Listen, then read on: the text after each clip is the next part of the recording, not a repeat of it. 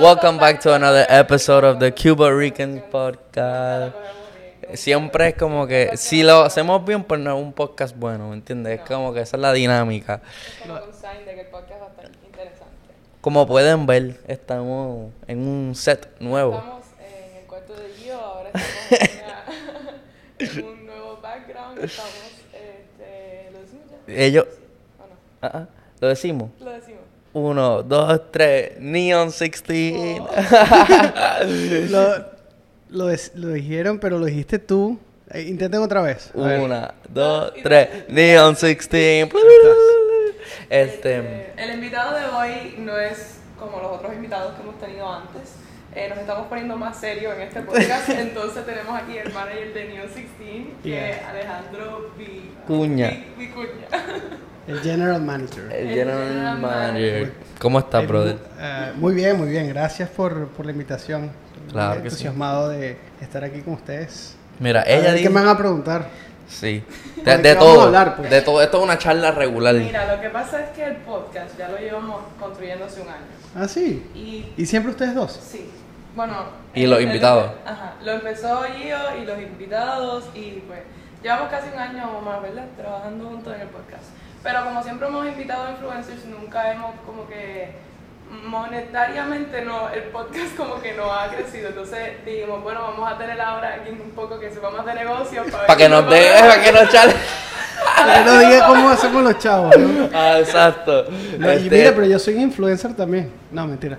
Yo, pero yo quiero influenciar, que, es- Muy bien. que es distinto. Por favor, Esto es, una, esto es una consulta, pero tú sabes, de, estamos trabajando juntos. Usualmente tienes... Sí, sí, sí, sí. Una consulta enfrente de dos cámaras. Para, para que la otra gente que tenga las dudas Es también. que por eso, eh, por- yo, una de las principales razones por la, es por eso es que estoy aquí sentado. Claro. Hablarle a, a mucha gente, yo lo digo muchas veces, eh, yo pasé por ahí, fue muy difícil. O sea, eh, como, como profesional de la industria, en mi país, en Venezuela, yo traté y me costó muchísimo, me tuve que ir.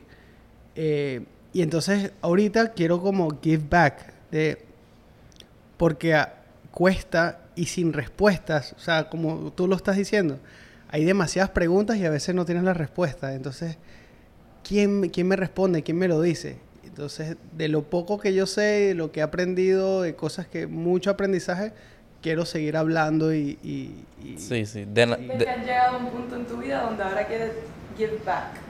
Bueno, yo siempre he querido, porque como te digo, vuelvo a lo mismo, he pasado por ahí es tan, y, y es complicado y es incómodo de que uno qui- tenga un sueño, quiera hacer algo y no puedas y, y- y- y- y ves alrededor cómo otra gente lo logra y tú dices, pero ¿cómo lo hizo? ¿Cómo lo hizo? Y entonces nunca sientes donde tienes la respuesta. Me gustaría como sí, quitar toda, todas como esas caretas y decirlo todo para que la gente tenga herramientas para poder lograr las cosas. Claro, claro. Yo pienso que eh, mm, eso es parte del proceso, como que nunca es bueno y casi siempre todo el mundo que pasa por esto es como que llega a un momento que tú quieres enseñar lo que tú aprendiste. Pues a mí me pasa mucho en cuando estoy editando algo, como que a veces yo me molesto con Karen porque estamos haciendo los clips o algo, editando algo, y es como que yo le voy a dar la respuesta exactamente de cómo hacer esto en el, en el programa, que a mí me tomó cuatro años de estar ahí sentado como que, ¿me entienden? Sí, como sí, que, sí, como que busca, yo hacía la forma larga, o sea, drag the clip, bla, bla, bla, como que por ejemplo en editaje, y yo le voy a decir, mira, tú le das a esta tecla y te salva cinco pasos. Claro, como que magia. Y yo tuve cuatro años para aprender que con esa tecla tú podías programar el, el, el sistema Sí, para, sí. Que, para que funcionara. No. Y yo creo que eso es muy Y a ti importante. te llena, porque eso a mí me llena mucho. Sí, verdad. sí, es como- O sea, si viene de un, de, de un buen lugar eh, aquí, eh, porque a ella eso le va, le va a ayudar muchísimo y hay unas cosas que, a- que tal vez ella le tomó un año aprenderlas, pero ya sabe cómo hacerlas y tú es, es- es recíproco. Sí, sí, es un love-hate. A veces es como que diablo. A veces, a veces es como que, wow, yo, yo, mm, lo que mismo que pasa en el género de, de urbano, que me gusta tanto y, y es lo que usualmente habla, es que como que Bad Bunny no hubiese podido hacer lo que está haciendo hoy en día o artistas muy grandes si no hubiese habido un Daddy Yankee que hubiese, ¿me entiendes? Como que rompido todas esas barreras y, Y este tipo hoy en día, no, no sé si, sabes lo que pasó en Puerto Rico, que, que pudo televisar, como que la programa, la programación de la noche paró para, para poner el concierto. O sea, eso es... En- o En- sea, pero que fue televisado o que simplemente la televisión paró por esa por esas dos horas de su concierto. por So que te- tele- ¿Lo- por- ¿Dices lo de Telemundo o simplemente...? Sí, lo, lo de Telemundo, como que ningún artista, eh, un artista normal no puede decir como que breaking news. Eso fue como, como si hubiese pasado un accidente que, que de momento para la persona que está hablando las noticias y dice, Ah, pasamos a... ¿Entiendes lo que te digo? Ajá. Como que para un género de música urbana que tú estás trabajando en él, que a lo mejor me- nos puedes dar tu punto de vista en Sí. esto, que, que de momento pueda eso pasar, como que a mí me parece algo súper... yo creo que como, como latinos debemos estar orgullosos de... O sea, primero orgullosos de lo que está pasando con la música latina y segundo, eh, ustedes, o sea, en tu caso como puertorriqueño eh, es un fenómeno. O sea, siempre lo, yo lo hablo mucho tanto aquí con los, co- como lo- con los colegas de que Bad Bunny es uno en esta generación. O sea, es- prácticamente la- esta generación va a pasar y vendrá otro. Pero ahorita que, es- que, que salga alguien como Bad Bunny o más fuerte, yo lo veo difícil. Bien difícil, sí, sí, Es sí. un fenómeno, es, algo, es un fenómeno histórico. Ok, volviendo a lo que estábamos hablando ahorita. Volvamos. Sí, este, so, eres venezolano y ¿a qué edad fue que te mudaste a Estados Unidos? Yo me vine en el 2013 Ok, a cursar una maestría de negocios del entretenimiento. so, eso fue lo que estudiaste, negocios en, entreteni- en entretenimiento. en el área del entretenimiento.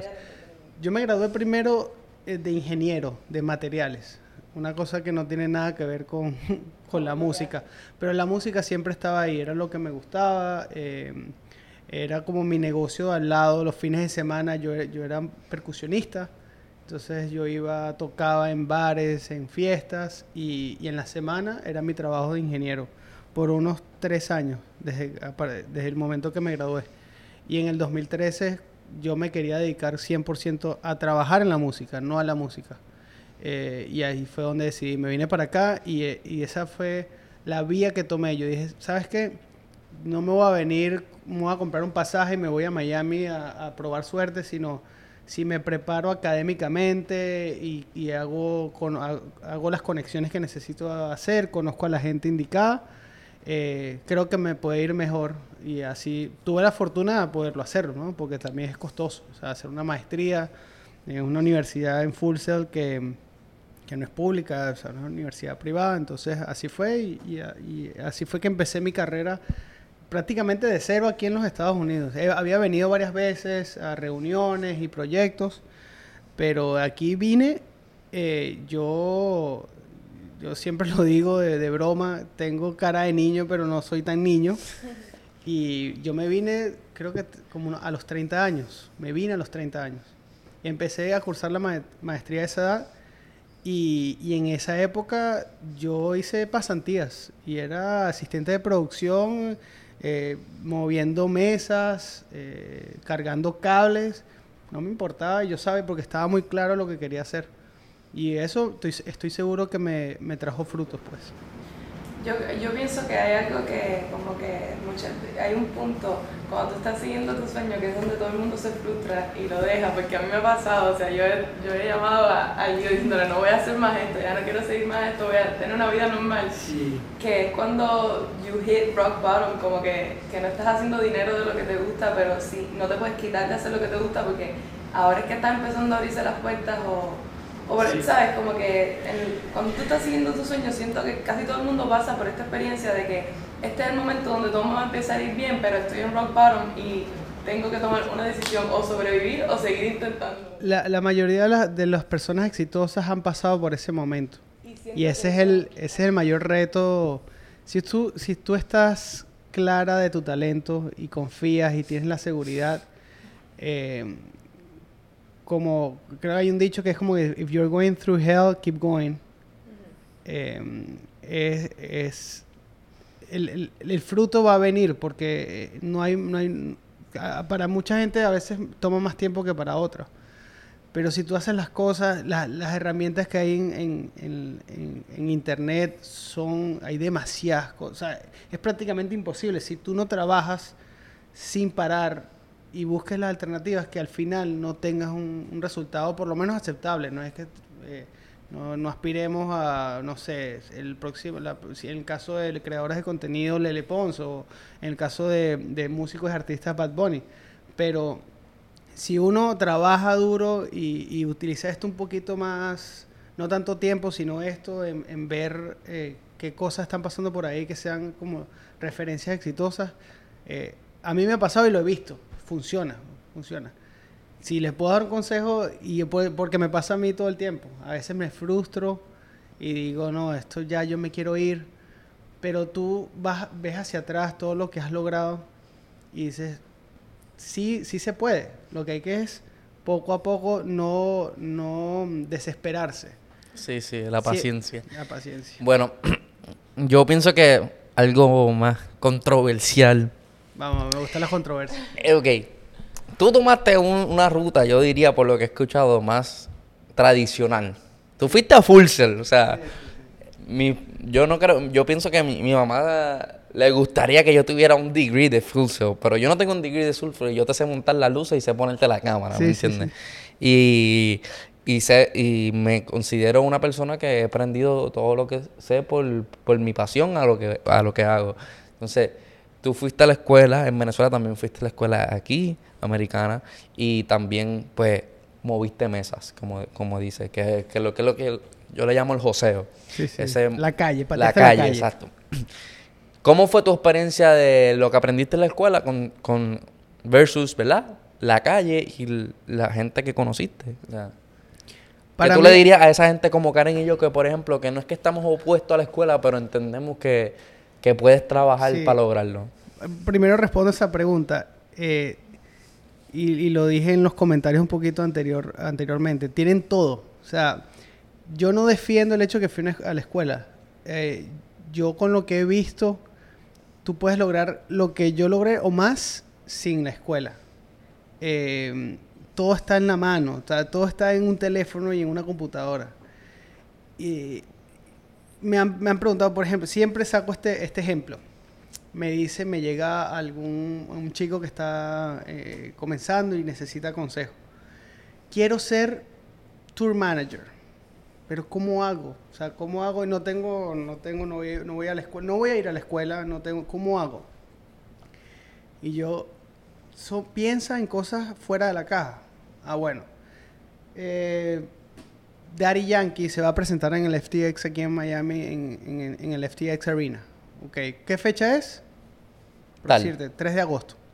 Ok, vete a la puerta del backstage, a la puerta donde entra todos los camiones, donde entra el SUV, donde te- el staff de Daddy Yankee, te paras allí, al lado de la puerta, y empiezas a preguntarle a todo el mundo, yo quiero aprender de este negocio. Puedo estar, no voy a hablar nada, me puedo parar a tu lado y caminar contigo y haces todo lo que haces, ver todo lo que haces. No va, y te puedo hacer preguntas. Hay mucho, o sea, te aseguro que si tú haces eso 10 veces en cualquier venue, o sea, en este, después en Jackie Gleason, en el Fillmore, en todos, uno te va a decir que sí, te lo aseguro. Y tú nada más ahí parado. Ya empiezas ahí, abriste una puerta que no te costó nada. DMs. Buscar dar con el los tour managers de todos los artistas. DM a todos.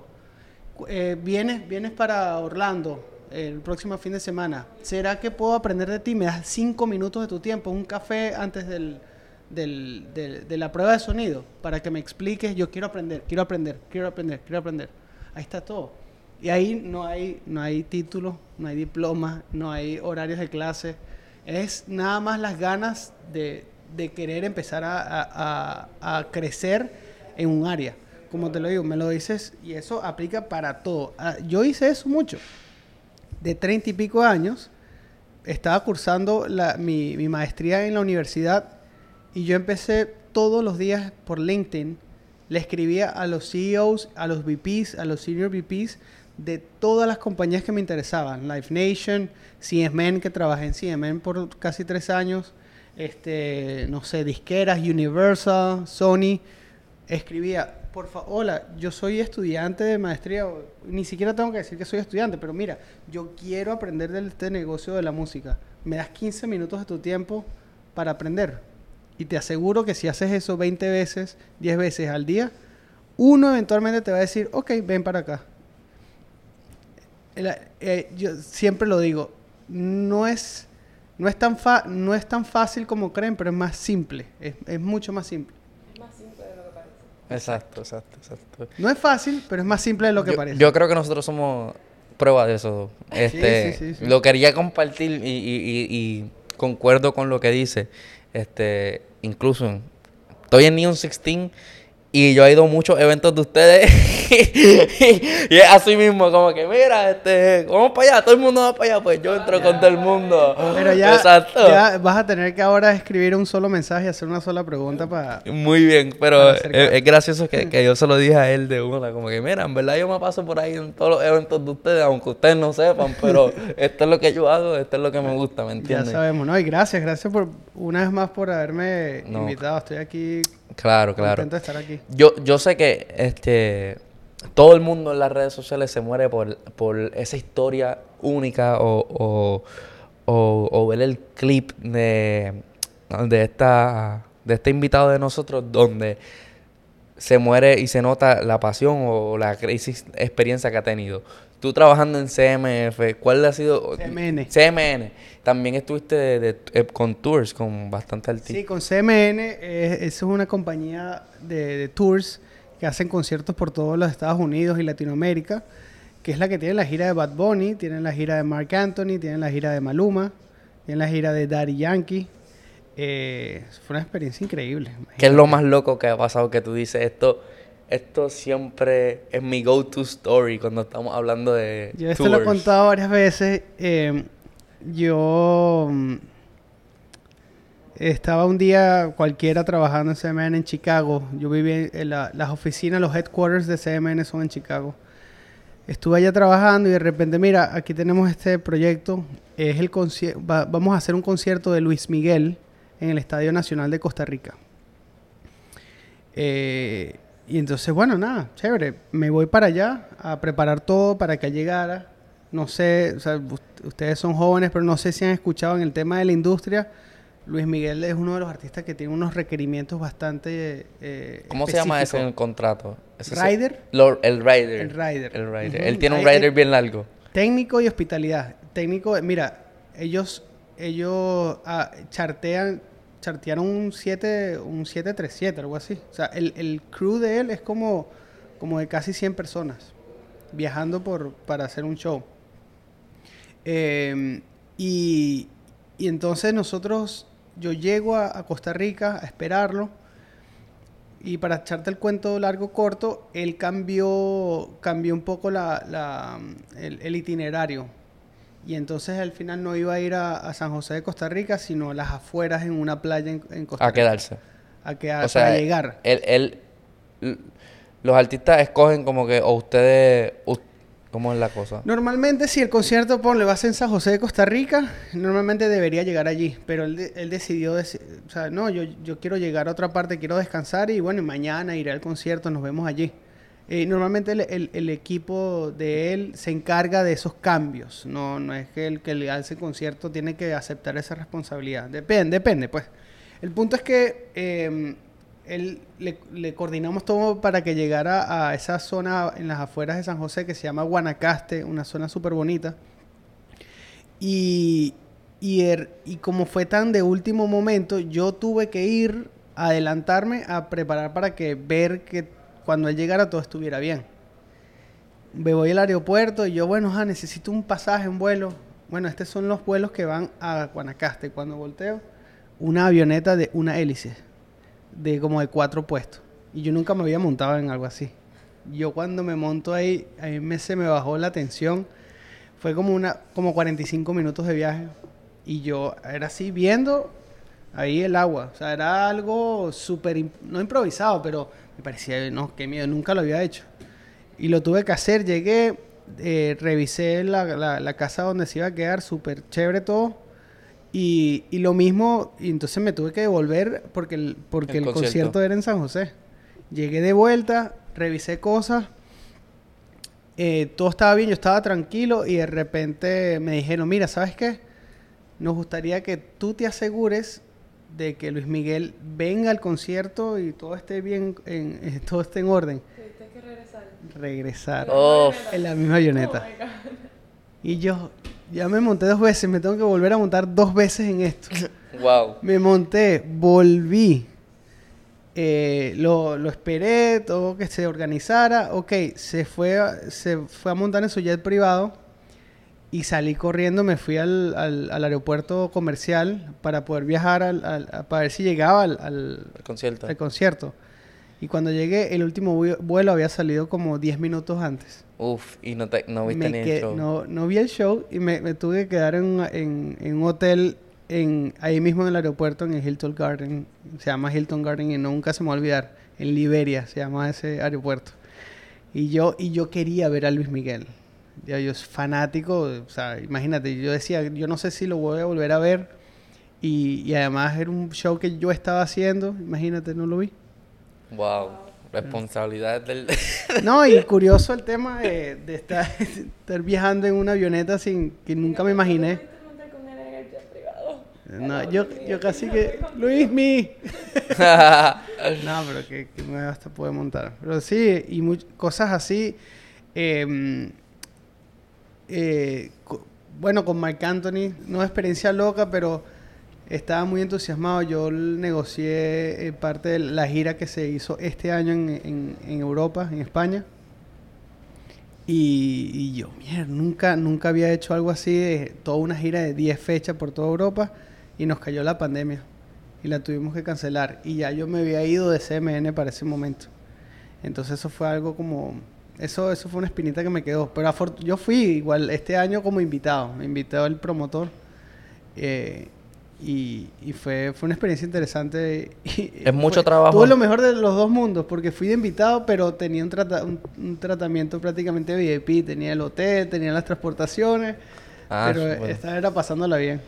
Y, y, y la preparación de, de una gira así tan grande, ¿cómo, ¿cómo es la cosa? O sea, no me puedo imaginar o sea, todo el proceso. Por ejemplo, una duda que yo tengo, que lo más seguro todo el- casi todo el mundo tiene.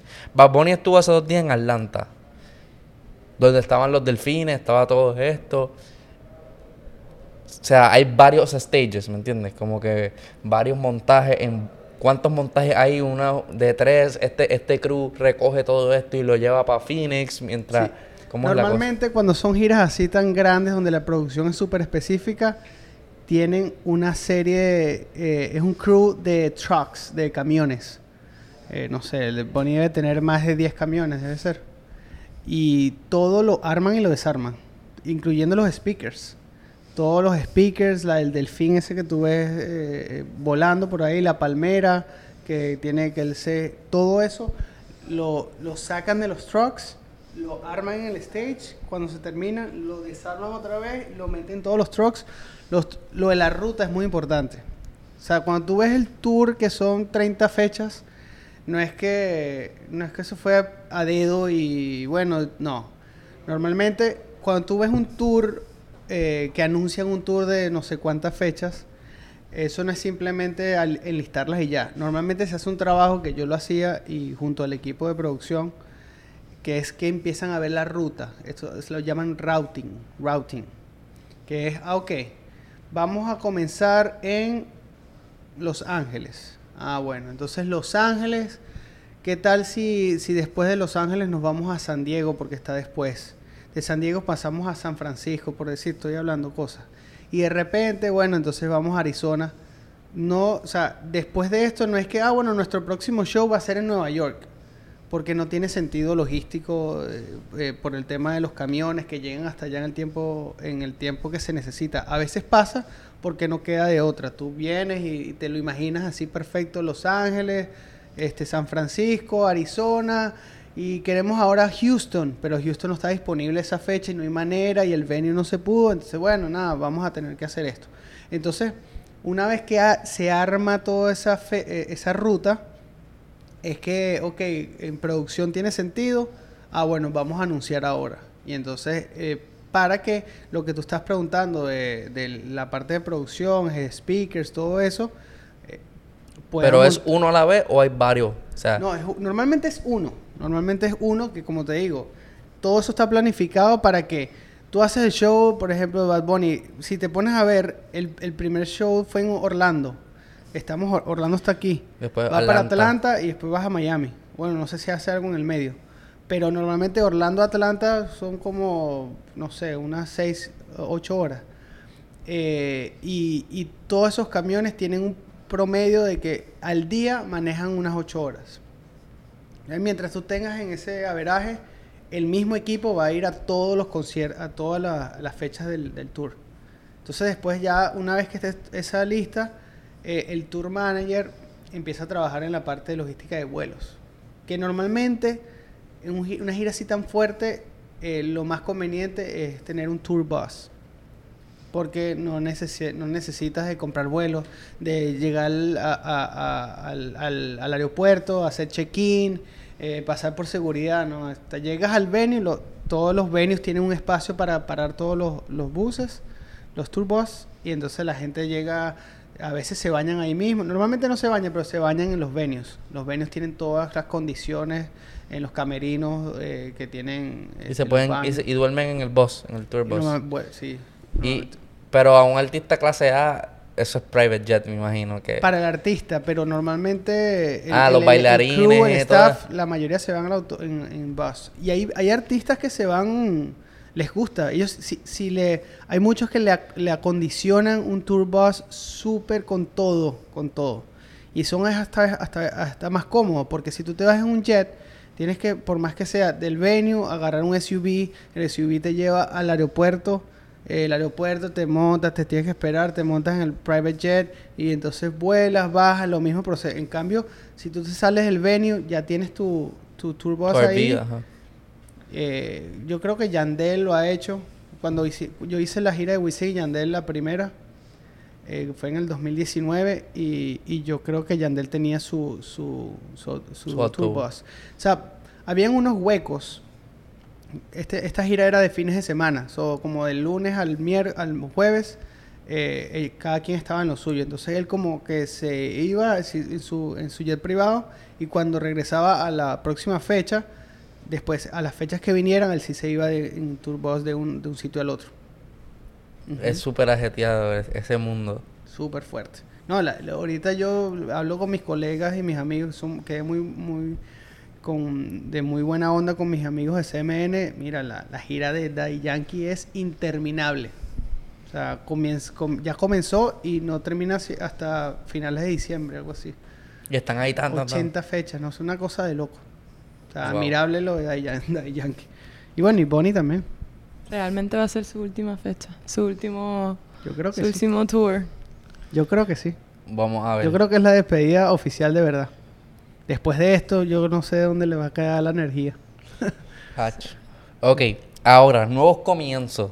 Estás en un proyecto, estamos aquí en la oficina de Neon 16. ¿Qué me puedes contar de esto, verdad? Pasando la página de eso de... eh, De. CMN, ya CMN, CMN Eh, ya o no formamos, ya no somos parte de. Pero en verdad esa, yo pienso que esa- hay mucha gente de que, que le gusta esto de la música y a mí siempre me, yo siempre tenía esas preguntas. ¿Cómo hacen todo lo, lo- la logística de los tours? Eso me parece tiene que ser algo súper intenso. Yo siempre, uno de mis sueños es irme en tour como de, de camarógrafo. ¿Ah, Sería sí? cool como que irme en un Te voy a poner en contacto con la gente CMN para ver si... si de camarógrafo de, de en tour. Sería cool como que conoces a otras culturas, te da chance de comerte algo en un sitio diferente, sí. como que Mira, yo trabajé en, en CMN, en Touring y en otro departamento que es Booking. Booking es simplemente son las agencias que, que coordinan para vender fechas de los artistas. Touring es que yo te compro una, una, una serie de fechas y yo te hago los conciertos. En Booking es el que llame, mira, bueno, tú negocias para que para vender el artista y el artista va y se presenta. Entonces, yo un tiempo que trabajé del lado de Booking de CMN y al, el punto que quiero ir con eso es a tu pregunta, es que del lado de Booking tienes un poco más de tiempo para hacer ese tipo de cosas de, ah, vamos a visitar esta ciudad un poco, conocerla y vamos a, a este restaurante, vamos a comer, porque en el, touring eh, yo, yo siempre dije, eres como el primero que llega y el último que se va.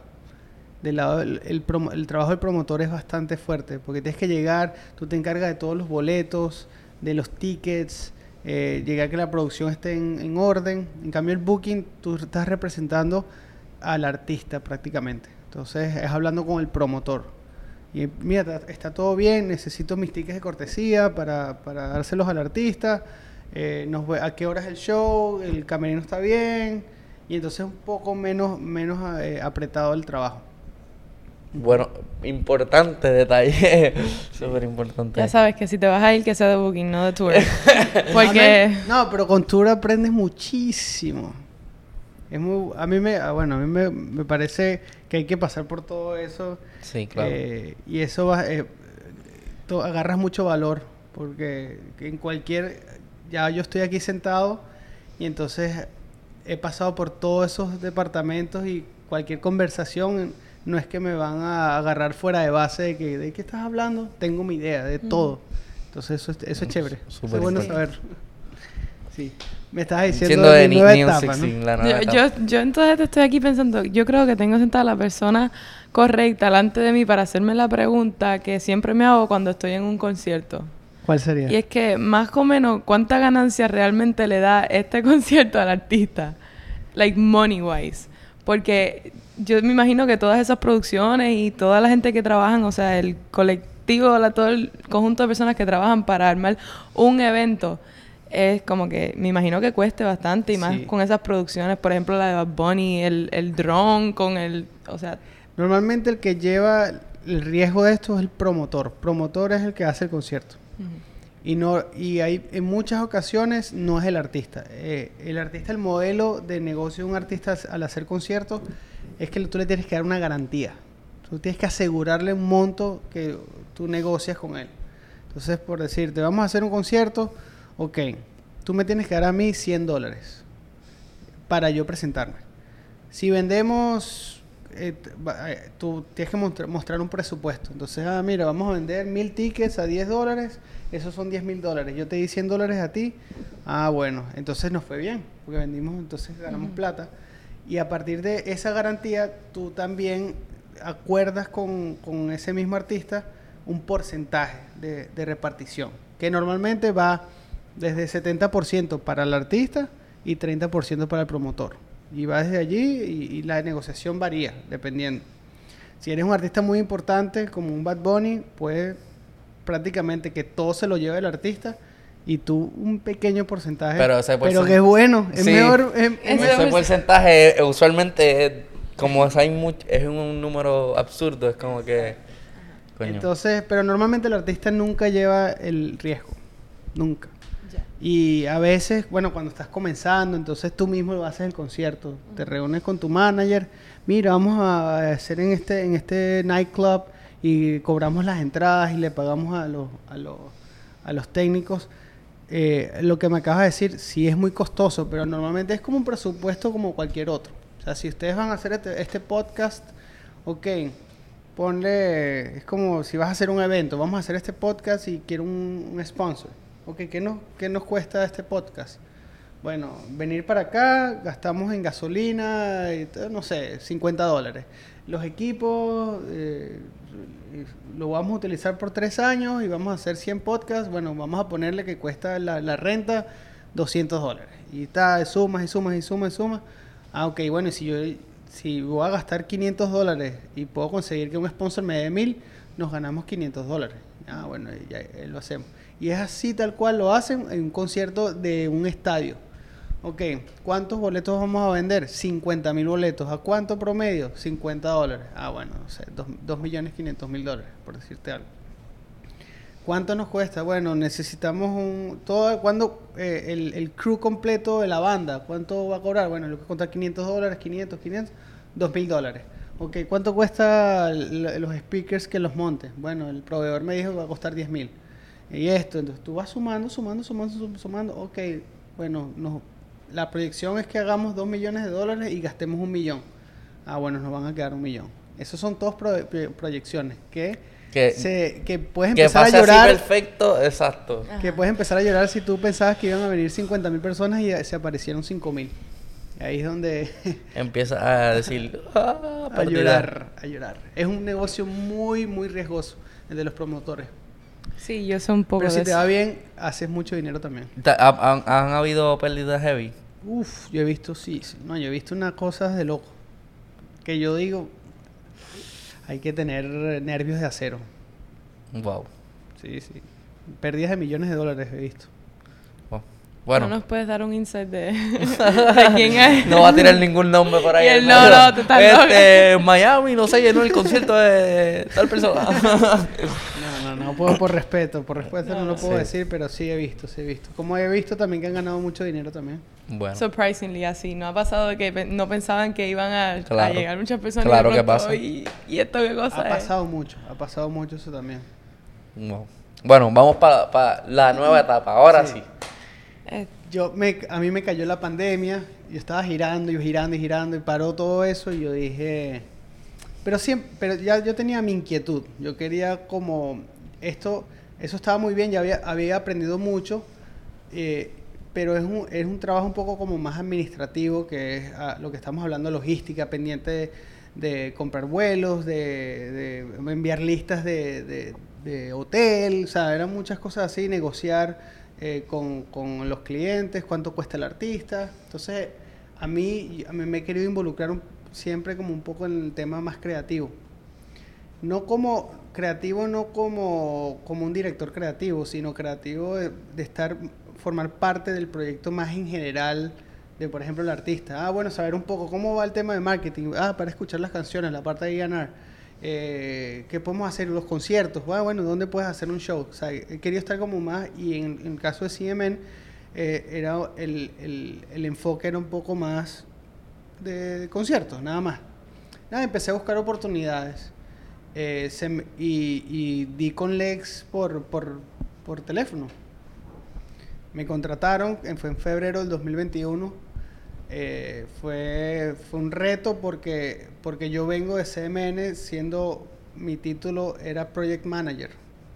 Y aquí en, en, en Neon 16 estaban buscando un General Manager. Y yo, bueno, yo no sé si estoy preparado ni listo para esto, pero bueno, vamos a ver, voy a intentarlo, a ver si me, si me prestan atención. Yo sabía que tenía un valor ag- agregado por el hecho de que eh, era project manager, pero de Mark Anthony, o sea, un artista súper grande y muchas, muchas. Entonces, yo sentía, bueno, puedo apli- aplicar todo lo que estoy aprendiendo y he aprendido trabajando con ese equipo a, otra, a, otra, a, a otras organizaciones. Y empecé a trabajar aquí y es un trabajo, eh, basta, es muchas responsabilidades, imagínate. Yo, eh, y es administrativo. Entonces yo veo un poco de todo. Eh, veo, bueno, si queremos grabar un álbum, una canción, ok, ¿qué presupuesto tenemos? ¿Cómo lo podemos hacer? ¿Cómo podemos mejorar aquí, allá? Lo mismo con marketing, tenemos un presupuesto, vamos a revisarlo, eh, qué ideas se nos ocurren, pero hay un equipo eh, increíble que tenemos aquí de trabajo, de, que comenzando, bueno, con, con el liderazgo del ex, eh, donde cada quien son para mí los mejores en su, en su, en su campo. Y yo lo que hago es apoyar eh, y supervisar un poco y prestar todo mi, mi, mi apoyo en cuanto lo necesiten para hacer todos los proyectos locos que se nos ocurren todos los días. Sí, sí, Entonces- de todo, en verdad. Se ha notado su presencia en- de, de Neon en, la, en, las redes, en las redes sociales, con los artistas. Yo, yo fui a un, a un launch de... Ha ido a varios. En Puerto Rico estaba el Gametopia, que era como un gamer, un gaming event. El All Star Game. También me acuerdo que trataron de hacer un, un release de... Lo siento, bebé. No Sí, tenían claro, merch. fu- Fuiste a, Sí, yo fui. Eso fue un desastre, Cuenta, para serte cuenta, sincero. cuenta. Ese fue el de Winwood, ¿verdad? El que de fue un desastre, creo, y las líneas. Y, y te, voy a, eh, te voy a confesar qué pasó. Nosotros hicimos, eh, era, eh, íbamos a hacer el lanzamiento, era, creo que se llamaba eh, el sitio Wingwood Studios, eh, ahí, ahí en Wingwood, y nada, lo planificamos, pero por alguna otra razón a Bad Bunny le llegó el flyer de nosotros. Y entonces lo, Tiny lo iba a postear y ya, y era algo como así. Bad Bunny lo, Lo posteó en su historia. Y entonces me imagino que mucha gente pensó que Bad Bunny iba a estar allí.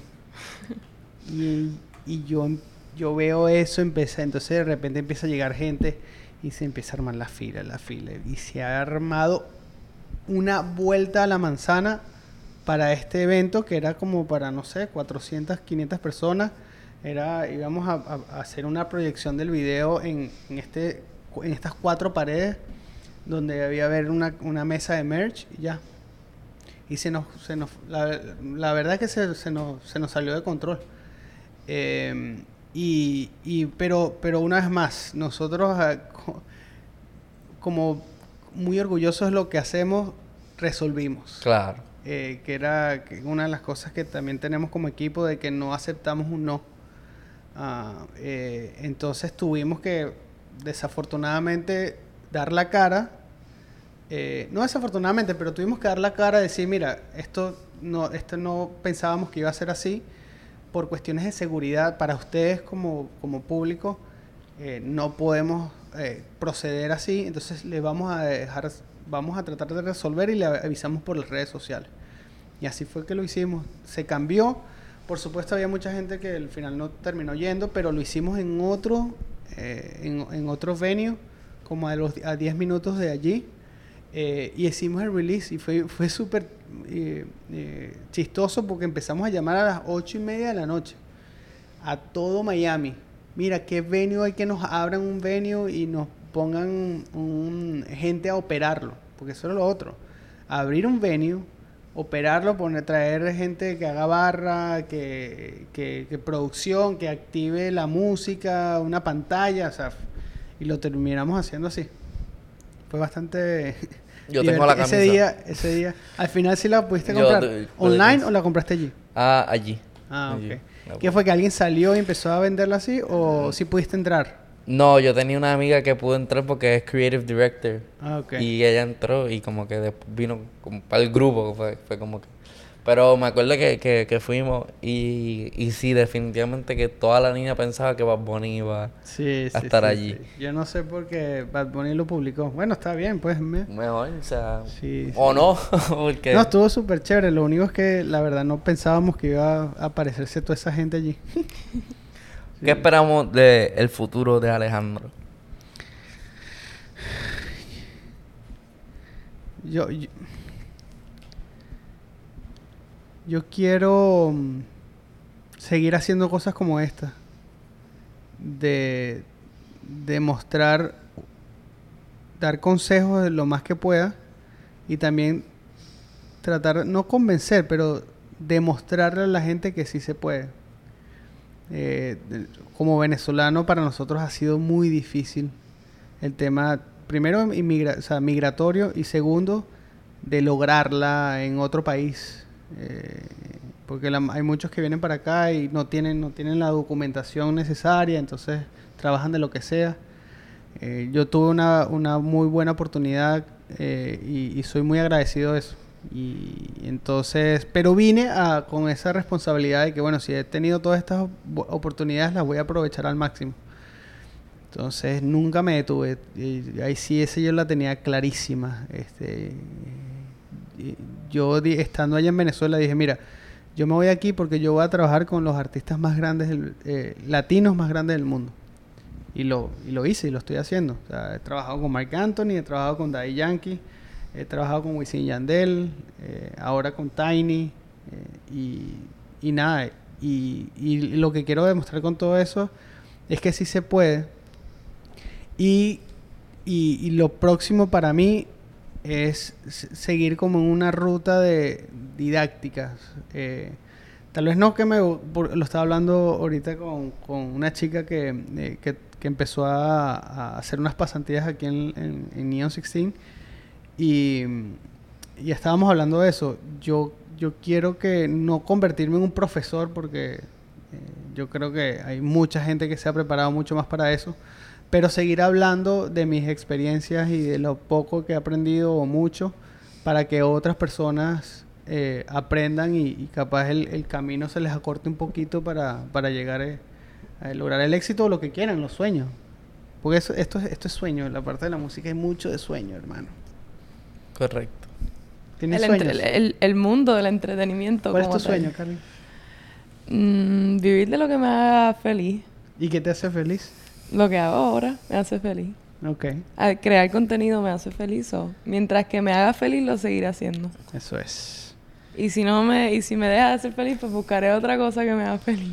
Pero no quiero hacer nada que no me haga 100%. Es verdad. Yo feliz. también. Yo, a mí me pasó eso. Yo estaba en Venezuela eh, trabajando en ingeniería en una compañía fami- familiar y me tocaba hacerlo, pero yo hice un plan. Yo dije, yo me no me sentía feliz. Y es verdad, yo voy a hacer lo posible para que esta compañía siga andando, mi mamá esté tranquila y todo, toda mi familia pueda seguir, pero yo, yo creo que voy a ser feliz si, me, si estoy en la música, porque es así crecí. Y nada, y, por ahí, y eso fue lo que hice. ¿Tú? Yo. Yo estaba Ahí va. pensando mientras ustedes hablan. Yo sé que vine para acá. ¿Qué voy a decirle? Yo, yo pienso que las palabras son... Yo tenía un profesor en la universidad. Viste, yo sí estudié algo. Algo estudié. Eh, en la... En public speaking se llamaba la clase. I Y love en, y public en- speaking. y en public speaking, la primera clase y la primera lección era el poder de la palabra. O sea, lo que nosotros podemos transmitir con nuestras palabras. Em, y yo creo que yo soy una persona que me llevó eso y también indirectamente he entendido eso. Tú sabes que a veces uno no, un profesor es el que te lo puede pintar completo de para que tú entiendas, igual que a lo mejor yo tenía una idea de la logística de los conciertos, pero tú me la acabas de clarificar, ¿me entiendes? Claro, claro. Pues ese profesor a mí me clarificó que sí se puede ser alguien solamente por lo que tú dices. Eh, y mucha gente en la música son personas de lo que soy en el día por lo que dicen y por lo que expresan. Y decir lo que siente y poder poner en palabras cosas que también lo he hablado con mi novia de, de, de por qué Residente o René, que es mi artista favorito, es tan grande y es porque puede usar las palabras para claramente transmitir tu mensaje. Sí, sí. Entonces- Yo estoy contigo. Yo René lo admiro muchísimo. Y, y entonces eso es lo que yo busco hacer, ¿me entiendes? Yo, a mí me gusta mucho el arte, me gusta la, la expresión y poder poner en palabras cosas a lo mejor que la gente no entiende. Y, y por ahí estoy buscando, ¿me, me entiendes? Por ahí me estoy encontrando, todavía no sé claramente cómo es la cosa, pero sé que tiene que ver con eso. Esto es un viaje, esto es un journey. O sea, no, Sí. hay, no hay apuro tampoco. Sí, a mí me gustan mucho los videos, el cine, so, eh, me encantan lo de lo- las comunicaciones, me, me encanta mucho el periodismo. So, es, va a ser una mezcla de... Yo voy a hacer una mezcla de todo lo que me gusta, ¿me entiendes? Claro, Los claro. deportes, eh, el agua, el surfing. Entonces no tengo una... Quiero ser yo. Sí. Y no hay, que, y no hay que afana- no hay que afanarse porque el mismo, la misma, la vida y, y el, y- y te va a ir llevando por, eh, por eso, por ese camino y tú verás eh, que el, el final, eh, eso siempre al final va a ser lo que, lo que tú querías hacer. 100%.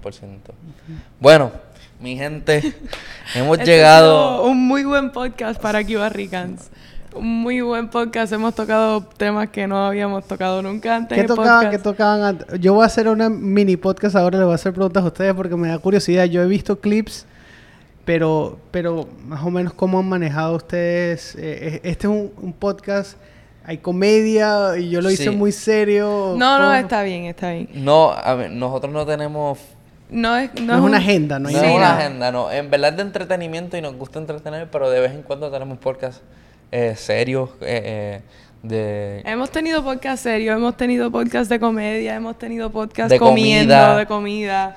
Hemos tenido, de- Es un canal de YouTube open, o sea, Sí. Cuba Rican Set de lo que le interesa allí a Karen y así es la gente. La gente está aquí suscrita por nuestra, por nuestras aventuras, no por... Sí.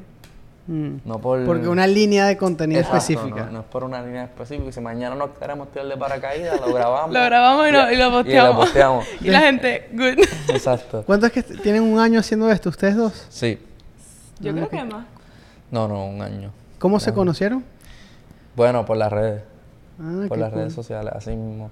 Este, yo le escribí a Karen como que a conocerla, bla, bla, bla, y después terminé diciendo como que, mira, yo tengo este proyecto, este, este proyecto de Cuba Rican se empezó con, con otro influencer y, y después se, se volvió con Karen, como que... Claro. eh, Cuba- Cuba Ricans que era Puerto Rico y- Puerto y Rico Cuba. y era un cubano. Pero Ah. ellos dejaron de trabajar juntos y pues después él estaba como que haciendo un casting de otro cubano. no, mentira. Y así fue como llegué. ¿Te hicieron un casting a ti? No, no, no fue un casting, ella, ella lo pone así, pero yo no, yo había dejado el, el proyecto en pausa y me enfoqué en, en mi plataforma. Ajá. Pero después yo siempre, yo, yo le he puesto mu- yo entiendo que este podcast o esta combinación de nosotros o este nombre siempre ha sido como que algo que yo lo siento que va a ser grande, ¿me entiendes? Sí. Así como uno siente eh, y um, Tienen que, tienen que entrevistar a un creador de contenido, lo vi hace, hace como días y no aguanté la risa. Eh, era, no sé cómo se llama, pero es un contenido que dice Cuban 101, no sé si lo has visto. Cuban 101, no. Sí, que él hace como gestos de los cubanos y los explica en inglés. Hacía como el de este. Este, este, El, este, el de comer. eh, Jama, Ese- Jama. Sí, es, él, él ha estado Chequénlo. aquí, él ha estado aquí. Ah, sí, ya. Sí. Mario como- Ramil. Ese, much ese. Mario Ramil. Ah, ¿yo hace tiempo que no. Yo lo he entrevistado. hace Llámalo de nuevo, pues yo no, yo no aguantaba la risa. Nosotros Demasiado chistoso. Yo lo he entrevistado. Karen no estaba. Eso fue con. Pero con sería bueno ya que Sí, se sí, sería conocen no. Voy a escribirlo, voy a escribir. Voy a tener tu. Y me avisan para, para revisar eh, para revisar ese podcast cuando salga. Claro que sí. Bueno, Bueno. mi gente, las redes sociales para que te sigan por allá y que, y que te- no tengan miedo a escribirte. Yo sé que va a haber gente que va a decir, coño, Yo, yo en esto". normalmente, yo, yo sí respondo los DMs. Sí, me- sí me han mandado muchos, pero aprovecho de dar como un tip. Eh, si cuando escriban, sean concisos con, con el ask. Lo que pasa es que tal vez yo, yo peco por ser demasiado directo y frontal. Entonces, a veces me escriben, hola, ¿cómo estás? Yo soy. eh, el tip va, el tip va, porque eso nos pasa a nosotros todos los días. Sí, O sea, Entonces, Sí. ok, ¿qué quieres que puedo responder? Bien, mal, estoy triste. O sea, pero- ¿Qué O sea, quieres? Si nos conociéramos tal vez, pero yo me, yo sé que vas a venir a preguntarme algo, so Sí, sí. just do just, it. just do it. Just Sí, do sí, it. Y la otra es, no, porque tengo un proyecto que escuches mi música. Yo, eh, hay que buscar la- sí, hay que buscar la manera de ser distinto. No sé, yo- para mí, por ejemplo, No, yo- dame yo se cinco los minutos digo. de tu tiempo y, en sí- y entonces tal vez allí es, es a lo que voy, porque tengo muchos DMs y yo respondo, pero Igual, yo soy, somos, yo soy igual. yo no puedo, no puedo estar in- in- instalarme en una, en una conversación para, para como, ¿qué, qué, qué es lo que vamos a Sean hacer aquí? auténticos con su primer DM, porque tiene eso lo es así. todo. Literalmente yo pienso igual, es que mi- yo respondo DMs. La gente piensa que no respondo DMs. Sí, yo también respondo, es pero que si no tú me escribes, hola, ¿cómo estás? Yo no te voy a responder porque... Exacto. Pero si tú me escribes, mira, eh, hay un evento, me dijeron, me dijiste que iba a ir, eh, ¿cómo es la entrada? ¿Cuánto cuesta? Ok, mira, cuesta esto, así se entra aquí, este es el evento que anuncié. O sea, a veces a mí me falta, en mis videos de TikTok, whatever, a veces hay información que no, no terminé o... O la gente quiere saber, mira, hay parking, por ejemplo. Simple eso. Hola, ¿cómo estás? Te estoy llamando. Sí, sí. Como que, pero directo, como que. Y, pa- y pasa, y pasa que a veces no responden. Y me imagino yo, mira, yo tengo, no sé, 3.000 seguidores. Y yo no. Digo, es que no, que muchos me escriben, pero a mi, a mi nivel, pues. Ujú. Par de. La mayoría son, es muchos aspirantes de artistas, algunos eh, profesionales que están comenzando. eh, pero, y a veces se me pasa. Y está bien de que, hey, mira, te escribí para chequear sobre esto, nada más aquí haciendo seguimiento, eso está bien. Pero hay veces que, que, que un, email, y, y bueno, los lengthy, los mensajes que son como párrafos, eso sí, ahí- ahí sí que yo ni los veo, porque es que una historia del porqué de... Nací en Sí. Guatemala. Mi mamá tuvo a mi, a mi Ah, primer hermano. en- Y ojo, no estoy diciendo que no me interese, sino No, que... Claro. No, no, es que. sí, yo creo que hay maneras, hay- o sea, capaz ese- esa historia va a ser en otro momento, pero necesitas la atención de esa persona al principio y es una, es- creo que es estadístico, o sea, si no tomas el- la atención de una persona eh, de 5 a 7 segundos, you're done. Y lo mismo con, la- con una canción. Por eso es que si te pones a ver antes, había unos intros en las canciones de un minuto, porque ah, bueno, no había tanto contenido, la gente disfrutaba la música, pero a, la a otras, si te pones a ver, todas comienzan dos acordes, dos, dos barras, o sea, dos, dos espacios y de repente ya empieza el, el- el El artista hook. a cantar. Mm. Entonces, con eso todo, ahorita somos una, una, una audiencia de, de poca atención. Estamos swiping en TikTok, en Instagram, y todo es 2 segundos, 3 segundos, 10 segundos, 15 segundos. Yo no Entonces- sé a dónde va a parar eh, la creación de contenido con la cantidad de contenido que hay que crear hoy en día para poder... Sobrevivir. Sobrevivir. Y ser lo creativo para a- a tomar la atención de la gente. Increíble. Entonces, para cerrar lo que te digo, mis redes sociales, arroba Ale Vicuna, V de Víctor y C-U-N-A.